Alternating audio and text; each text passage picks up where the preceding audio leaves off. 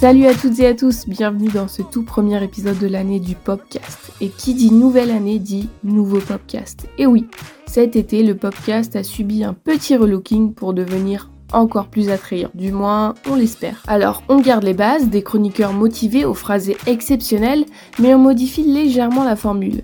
Ici, plus de présentateurs, c'est nous chroniqueurs qui nous présentons et nous passons respectivement la main entre chaque chronique. C'est un peu un podcast autogéré quoi, mais toujours présenté par les fabuleux membres de l'association Pop-up Information et Reportage. Et au micro aujourd'hui, on retrouve Maëlys, Gabriel et moi-même Noah. Je vous laisse découvrir ça tout de suite avec cette première chronique sur les origines du désormais mythique Père Noël. Explication avec, bah toujours moi-même, Noah. C'est parti. Demain, le décompte commencera officiellement. J-25 avant Noël. L'heure de retrouver le petit plaisir d'ouvrir une case de son calendrier de l'Avent chaque matin. Les moments en famille, les repas, souvent à rallonge à se remplir la panse, en passant par l'ouverture des cadeaux. Noël, c'est tout un événement porté par une figure emblématique, le Père Noël. Ou quand une légende devient une tradition. Mais qui êtes-vous Je suis Spider-Man, fils de...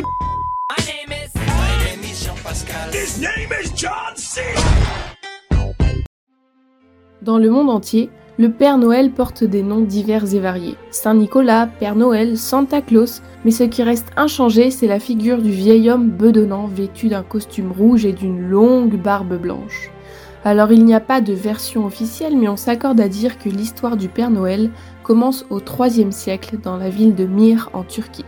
Nicolas de Myre, un riche évêque turc, avait l'habitude pendant la nuit d'aller distribuer des cadeaux et de la nourriture aux plus pauvres. C'était un peu l'ancêtre de Robin des Bois finalement, mais sans voler aux riches. Et en plus d'être riche, Nicolas a des super pouvoirs. Un jour, il réussit à ressusciter des enfants découpés en morceaux par un boucher. Après sa mort, le 6 décembre 343, il deviendra alors rapidement le protecteur spirituel des enfants. Et lorsque Nicolas de Myre est canonisé par l'Église, il devient officiellement un saint, celui du 6 décembre. Dans plusieurs pays d'Europe du Nord et de l'Est, Saint Nicolas est représenté en train de distribuer des cadeaux aux enfants, vêtu d'un élégant costume d'évêque et déjà reconnaissable de sa longue et touffue barbe blanche. Un peu de couleur dans la triste période hivernale ne fait jamais de mal. Et les enfants attendaient la venue de Saint Nicolas en déposant leurs souliers devant la cheminée ou devant la porte, ainsi que du sucre, du lait et bien sûr une carotte pour sa monture.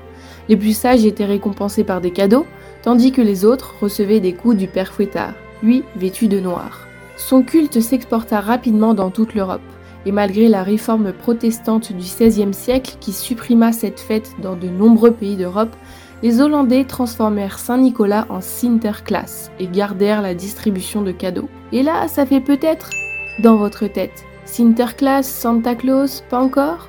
Ok, ok, laissez-moi vous expliquer. À l'arrivée des premiers immigrés néerlandais aux États-Unis, Sinterklaas se transforme en Santa Claus. Et ce changement de nom est accompagné d'un changement de date. C'est à cette époque qu'on associe aussi la fête des enfants, Saint-Nicolas, à la naissance du petit Jésus. La livraison de cadeaux est alors décalée au 24 décembre. Le relooking de Saint-Nicolas, ce sera en 1821 grâce à un pasteur américain, Clément Clark Moore, qui publie un conte de Noël pour enfants intitulé The Night Before Christmas, la nuit avant Noël, dans lequel Saint Nicolas est présenté comme dodu et souriant, qui distribue des cadeaux dans les maisons et se déplace sur un traîneau volant tiré par des rennes. Et il descend par la cheminée pour fourrer ses cadeaux dans des chaussettes. Le récit est traduit et publié dans le monde entier. C'est le point de départ de l'élaboration de la figure actuelle du Père Noël qui arrive la veille de Noël plutôt que le jour même. Au fil des années, une multitude d'écrivains modifie son apparence. Et peu à peu, il arbore la tenue que nous connaissons aujourd'hui. Un costume rouge bordé de fourrure blanche et d'un large ceinturon de cuir. En fait, ce sont clairement les ouvrages littéraires qui construiront le mythe du Père Noël et créeront même celui de la Mère Noël, une femme au foyer qui réussit à convaincre son époux, qui accepte qu'elle l'accompagne sur son traîneau et l'aide à distribuer les cadeaux. Et Coca-Cola dans tout ça? Eh bien, contrairement à une vieille légende urbaine, la marque n'a pas créé Santa Claus, mais c'est bien approprié le personnage pour mieux vendre sa boisson rafraîchissante au milieu de l'hiver. Le vieux bonhomme devenant en effet de plus en plus populaire aux États-Unis, la firme américaine eut la brillante idée de le dessiner en train de boire du Coca-Cola pour reprendre des forces pendant sa distribution de jouets. Après la Seconde Guerre mondiale, Santa Claus s'exporte de l'autre côté de l'Atlantique, jusqu'en Europe. Le continent est alors en pleine reconstruction et sa figure chaleureuse remplace les autres rites de Noël. Un personnage dont l'Église n'est pas forcément très fan. Mais malgré tout, il s'installe dans la culture populaire à grand renfort de films et de chansons. Et c'est ainsi que le Père Noël est devenu la star des cadeaux à la fin du mois de décembre. Tout de suite, on passe à Maëlys qui nous parle de Marcel Proust à l'occasion du centenaire de son décès. Et surtout, faites-lui un bon accueil, c'est sa première dans le podcast. Nous sommes en guerre. Reporting the death of Her Majesty the Queen. L'attaque terroriste contre le symbole de la puissance économique des États-Unis d'Amérique. Hello tout le monde, moi c'est Maïlis et c'est ma première fois dans le podcast, alors j'espère faire bonne impression. C'est pourquoi je nous ai concocté une chronique super chill le centenaire de Marcel Proust. Promis, hein, je vais la faire simple. Donc si toi aussi tu ne te sens pas légitime à lire du Proust, alors c'est ta safe place, parce qu'aujourd'hui l'objectif c'est de comprendre des bases et d'ouvrir des possibilités au travers des événements mis en place pour son centième anniversaire de décès. Petite introduction, vous connaissez peut-être l'expression Madeleine de Proust. En fait, c'est un événement qui va faire ressurgir d'heureux souvenirs de l'enfance. Et du coup, bah, dans le cas de Proust, c'était l'odeur de Madeleine. Bon, vous êtes prêts? On commence par une mini-biographie. Marcel Proust est né en 1871 à Paris, dans une famille aisée et cultivée, ce qui lui a permis de vivre une vie mondaine parisienne. Privilégié, il fréquentait des salons avec des intellectuels et des écrivains notamment. Bref, il faisait partie de la haute société. Et ça lui a même valu le surnom de snob. Il fait beaucoup de rencontres et suit des études de l'autre alors qu'il commence à écrire un roman, il part en pèlerinage ruskinien dans toute l'Europe. Bon bah là ça fait pas rêver, mais il consacrera à Ruskin des articles et des ouvrages. En 1907, rentré à la capitale, il commence l'œuvre de sa vie, à la recherche du temps perdu. Et sa paix, puisqu'en 1919, il reçoit le prix Goncourt pour un de ses tomes. Proust cria, dansa, embrassa tout le monde. Non, non, vraiment pas. À cette annonce, il répondit Ah, sûrement la phrase la plus courte de sa vie, puisqu'en temps normal, ces phrases comptent en moyenne 43 mots dans ses ouvrages. Bon bah vous croyez bien que cet événement a renforcé son caractère de snob auprès du grand public. Alors, parlons un peu de ses œuvres phares. À la recherche du temps perdu comporte 7 tomes publiés entre 1913 et 1927. Dans ses romans, il y fait une réflexion psychologique sur la littérature, la mémoire et sur le temps. Il y aborde l'art et même l'homosexualité. Les deux tomes les plus félicités sont Du côté de chez Swann et À l'ombre des jeunes filles en fleurs. Mais voilà, la longueur de ces phrases, le vocabulaire soutenu et la tonne de références littéraires qu'il faut avoir nous découragent de lire du Proust. Et c'est là qu'intervient l'exposition de la Bibliothèque nationale de France à Paris. À l'occasion du centenaire de Marcel Proust, il est possible d'aller assister à la fabrique de l'œuvre, soit l'expo sur Proust du 11 octobre 2022 au 22 janvier 2023. Cette expo, bah, c'est tout ce qu'on cherche en fait. Elle est conçue pour être accessible aux gens comme moi, qui n'osent pas mettre les pieds dans cet océan de complexité. Elle nous conduit à travers les étapes de la composition du roman, avec 370 documents mettant en lumière la rédaction de l'œuvre, comme des manuscrits, des tableaux, des photos et des objets. Il faut voir ça comme une traversée dans la recherche du temps perdu. En plus de ça, il y a la parution de La Somme de Thierry Lager, qui explore les romans de Proust, la réédition de sa correspondance et même une adaptation de la recherche embêtée par Stéphane Heué. Mais bon, ça fait un peu loin de Paris. Alors, la librairie Mola, à Bordeaux, nous propose sa sélection de livres de Proust, soit des livres sur la culture proustienne, des vidéos explicatives et même une catégorie Proust pour les nuls. Bon, là, euh, plus aucune excuse pour ne pas lire ces livres. Hein.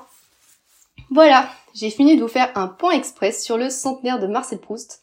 J'espère avoir ouvert une possibilité de lire cet auteur, ou au moins de vous y intéresser. Si c'est pas le cas, ben, je vous en veux pas. Moi aussi, il faut que je m'y mette, hein.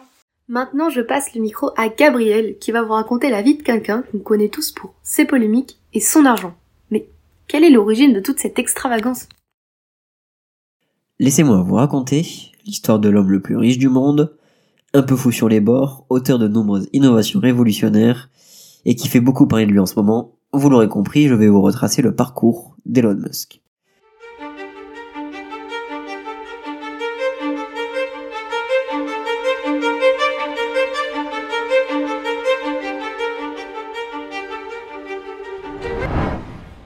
L'aventure pour devenir milliardaire commence le 28 juin 1971 à Pretoria, une jolie ville d'Afrique du Sud parsemée d'arbres et de fleurs en tout genre, qui s'apprête ce jour-là à accueillir le futur patron de Twitter.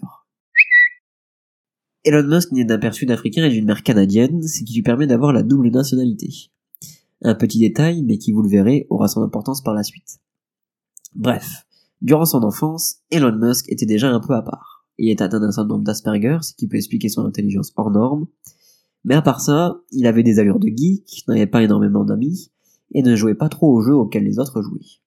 Non, lui, ce qu'il aimait par-dessus tout, c'était coder. Équipé de son ordinateur le Commodore VIC-20, une vraie bête pour l'époque, il n'arrêtait pas de s'exercer au codage et voilà que naît en lui la passion pour l'informatique.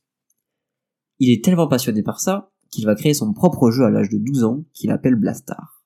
Le but est de détruire des extraterrestres en étant dans la peau d'un pilote de vaisseau spatial. Aujourd'hui, le jeu paraît anodin, même presque nul, mais à l'époque, c'était quand même dingue qu'un enfant de 12 ans ait pu créer ça tellement dingue qu'il arrive à le vendre 500 dollars à un magazine sud-africain spécialisé dans l'informatique, le PC and Office Technology. Vous vous souvenez du fait qu'il a la nationalité canadienne par sa mère? Figurez-vous que c'est en 1988 qu'elle lui a servi. Et oui, à peine âgé de 17 ans, il décide d'aller étudier à l'université de Queen's dans la ville de Kingston au Canada. Il en ressort diplômé en administration en 1992 et s'envole pour Philadelphie où il va faire une licence en physique et économie qui va décrocher en 1995. Vous l'aurez compris, Elon Musk est très intelligent et surtout très motivé. Mais ce n'est pas tout, parce qu'il s'inscrit au troisième cycle de sciences des matériaux et de physique énergétique à Stanford. Mais bon, sa motivation a des limites, et il décide au bout de deux jours de tout plaquer pour se consacrer essentiellement à l'évolution d'Internet. Alors âgé de 24 ans et fraîchement diplômé, Elon, accompagné de son frère Kimball, décide de faire un premier pas dans ce qu'on pourrait appeler la révolution d'Internet. Il crée la compagnie Zip2, qui permettait aux journaux et aux médias de se lancer sur le web, un domaine encore inconnu à ce moment-là. Le concept est tellement innovant pour l'époque qu'à peine 4 ans plus tard, l'entreprise se fait racheter 300 millions de dollars par un fabricant d'ordinateurs. Et autant vous dire qu'à partir de là, Elon Musk n'a qu'un seul but, créer le plus d'entreprises possible. Mais attention, celles-ci doivent être non seulement innovantes, mais doivent aussi permettre de changer les habitudes de consommation de la société. Si je vous dis que PayPal, plateforme de paiement en ligne que presque tout le monde a déjà utilisé, est la deuxième entreprise créée par Elon Musk en 1999 Et oui, s'appelant d'abord X.com, Monsieur Musk décide de s'allier avec la société Confinity et change donc le nom de l'entreprise par celui qu'on connaît tous, PayPal. Finalement, après une bonne offre de rachat de la part d'eBay, s'élevant à 1,5 milliard de dollars, Elon Musk décide de quitter le navire. Alors oui, à sa place, on aurait tous profité de cet argent pour voyager, s'acheter la maison de nos rêves, ou même s'acheter une très grosse voiture de luxe. Sauf que là, c'est Elon Musk qui a cet argent en main, et qu'est-ce qu'un génie des innovations et un passionné d'entrepreneuriat pourrait-il bien faire avec ce pactole Tout simplement, mettre la totalité de sa fortune dans la création de deux entreprises. Seulement, ce n'est pas simplement des firmes proposant des paiements en ligne. Là, c'est un tout autre niveau.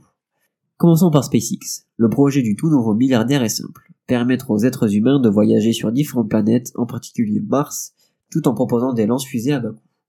Vous savez quoi? Son projet a marché et a permis beaucoup de progrès dans le domaine spatial. Et même les plus grandes entreprises comme la NASA a été conquise par le concept de fusées réutilisables qui polluent beaucoup moins. La seconde entreprise, vous la connaissez tous, on en voit de plus en plus dans les rues. Je parle bien de la marque de voiture électrique Tesla. Monsieur Musk a investi plus de 50 millions de dollars dans les années 2000 et ce n'est qu'en 2010 que la première Tesla Model S voit le jour la marque arrive dans une époque où les voitures électriques sont encore inconnues du grand public. Seulement, là, on parle d'une marque d'Elon Musk. Et vous vous en doutez, le design, la rapidité et l'aspect écologique des voitures ont été un réel succès. Tellement qu'en 2017, la marque s'est hissée au deuxième rang des constructeurs mondiaux de voitures électriques. Finalement, ces coups de maître exercés par ce révolutionnaire sans limite ont été plus que bénéfiques. Il est actuellement à la tête d'une fortune de 336 milliards de dollars. Oui, vous avez bien entendu. Il y a plus d'argent dans le compte en banque d'Elon que d'êtres humains sur Terre. Sa fortune ne peut qu'augmenter, puisque plus récemment, son rachat de Twitter peut être une source de revenus considérable. En gros, si vous aussi vous rêvez d'être milliardaire comme Elon Musk, il vous suffit d'un peu de folie, des idées révolutionnaires et beaucoup de persévérance. Et voilà, l'émission touche à sa fin, mais ne soyez pas tristes, nous revenons toutes les trois semaines avec de nouveaux podcasts pour enrichir encore un peu plus votre culture. En attendant, je vous invite à nous suivre sur notre Instagram InfoPopUp et d'aller sur notre site pour ne rien louper des actualités.